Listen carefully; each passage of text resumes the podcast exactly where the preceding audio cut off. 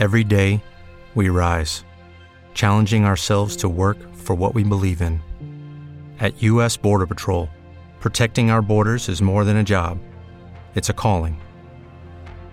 Agents answer the call, working together to keep our country and communities safe.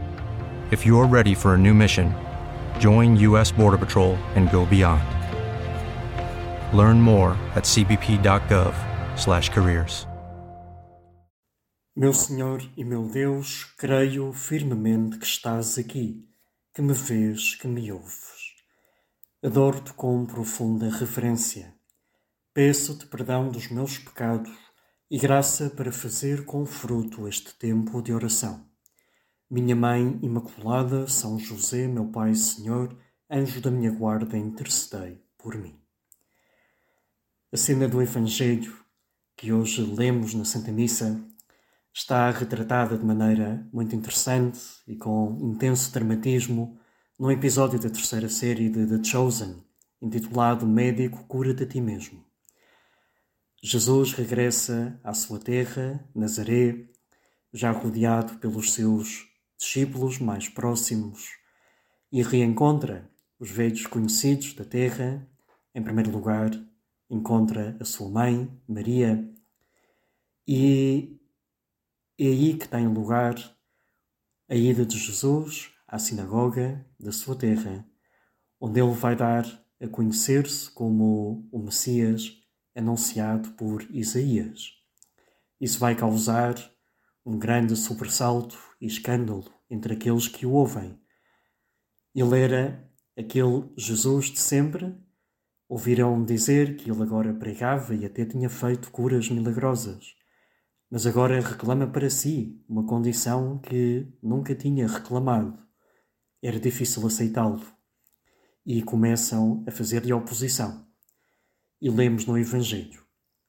Naquele tempo, Jesus veio a Nazaré e falou ao povo na sinagoga, dizendo: Em verdade vos digo, nenhum profeta é bem recebido na sua terra.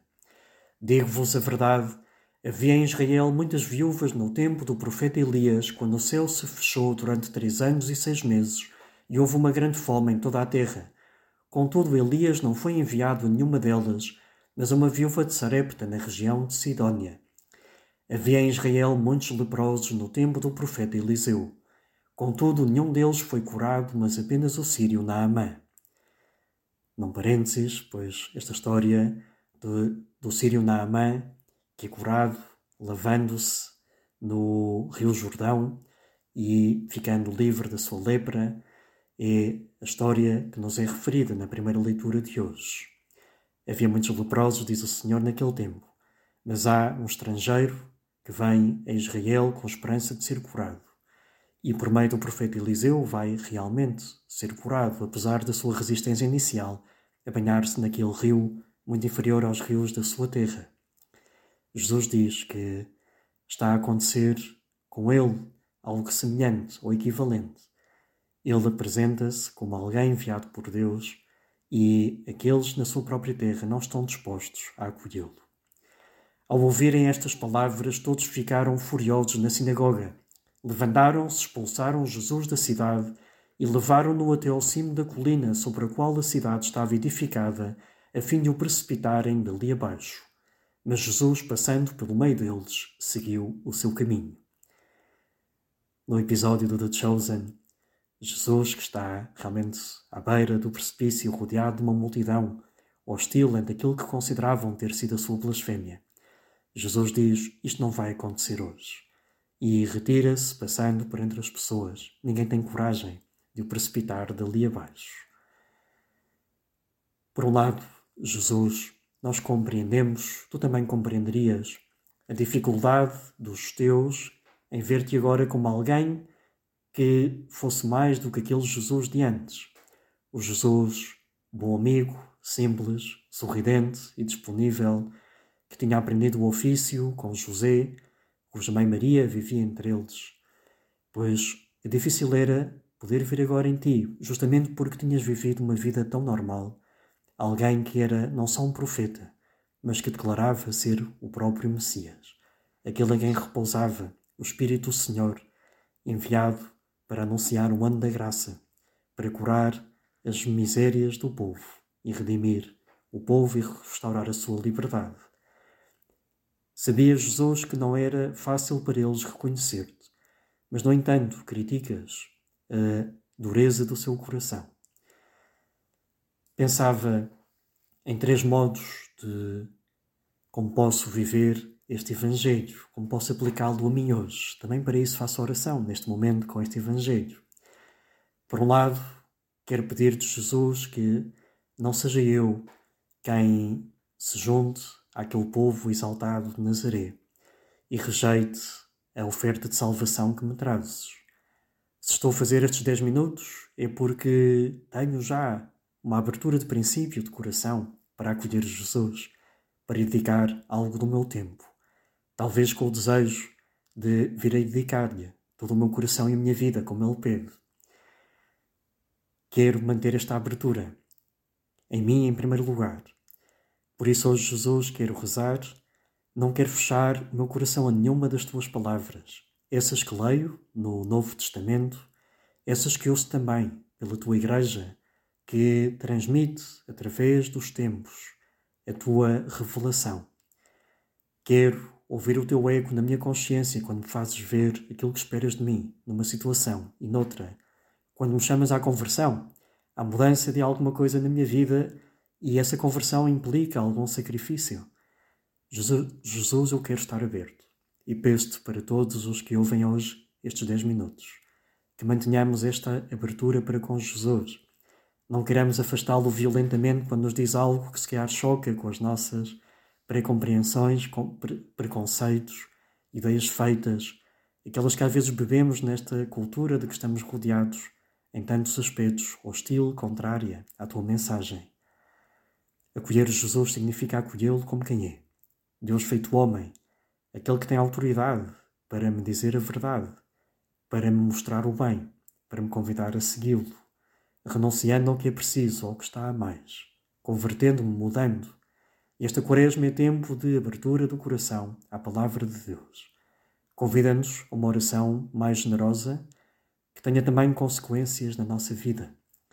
Uma oração que me leve também ao jejum, ao sacrifício, para me libertar daquilo que é obstáculo ao meu seguimento de Cristo e que me leve também à caridade generosa, ativa. Por isso, não quero, Jesus, hoje, chocar-me com as tuas palavras, escandalizar-me e rejeitar-te. Mas pode também acontecer que eu esteja numa fase de certa efervescência espiritual e devo estar consciente e devo, em alguma medida, ser compreensivo com aqueles que estão à minha volta, familiares, amigos, que talvez não estejam no mesmo momento do percurso espiritual em que eu estou. Gravo estes 10 minutos enquanto estou a acompanhar um retiro de jovens raparigas universitárias. Já lhes dizia que quando elas voltarem para casa, pois elas voltarão cheias de vontade de seguir Cristo e viver como cristãs, no seu dia a dia, no seu trabalho, amizades, diversões, em casa. Mas ao voltar a casa, encontrarão os queridos irmãos e pais que não participaram num retiro, não passaram muitas horas a rezar diante do Senhor, a meditar na Sagrada Escritura, a ouvir pregações e palestras, a ler textos sobre a vida espiritual. E, portanto, têm que se encher de uma santa paciência e compreensão para com aqueles seus familiares e amigos que mantenham a mesma vidinha de antes, aquela que tinham dois dias, há dois dias atrás, quando elas vieram para o retiro. Pois pode vir-nos às vezes a tentação.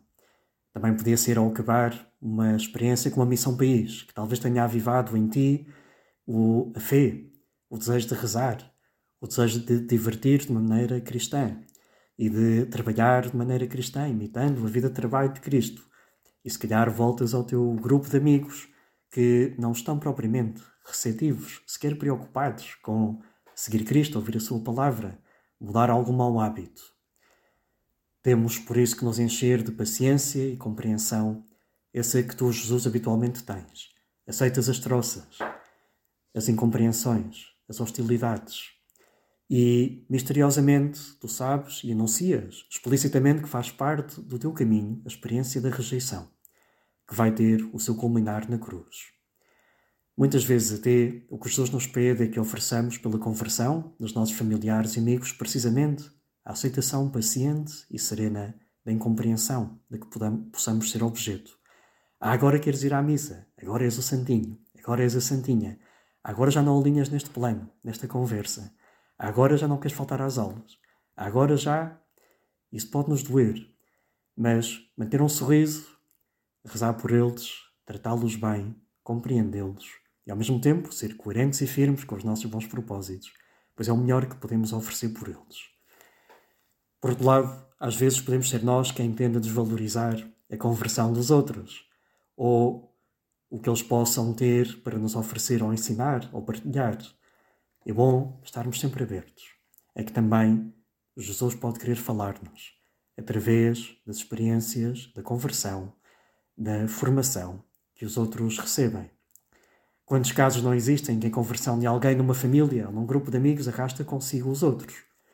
Os pais do beato Carlo Acutis não olharam para o seu entusiasmo por Jesus ao preparar-se para a primeira comunhão com 7 ou 8 anos como uma mera coisa de criança que não os afetava a eles.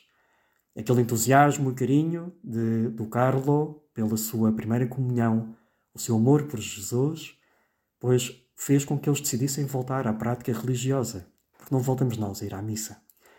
Pois estejamos nós também abertos àquilo que Jesus nos quer dizer por aqueles que dele se aproximam, de uma maneira ou de outra, no seu caminho. Ajuda-me, nossa, a viver estes momentos como terás sofrido, ao ver aquela rejeição que o teu Jesus sofreu, como sofres também quando vês que nós possamos ser rejeitados. E se, mais ainda, somos nós a rejeitar alguém que nos traz uma, um sinal de Deus. Dou-te graças, meu Deus, pelos bons propósitos, afetos e inspirações que me comunicaste nesta meditação. Peço-te ajuda para os pôr em prática. Minha Mãe Imaculada, São José, meu Pai e Senhor, anjo da minha guarda, intercedei por mim.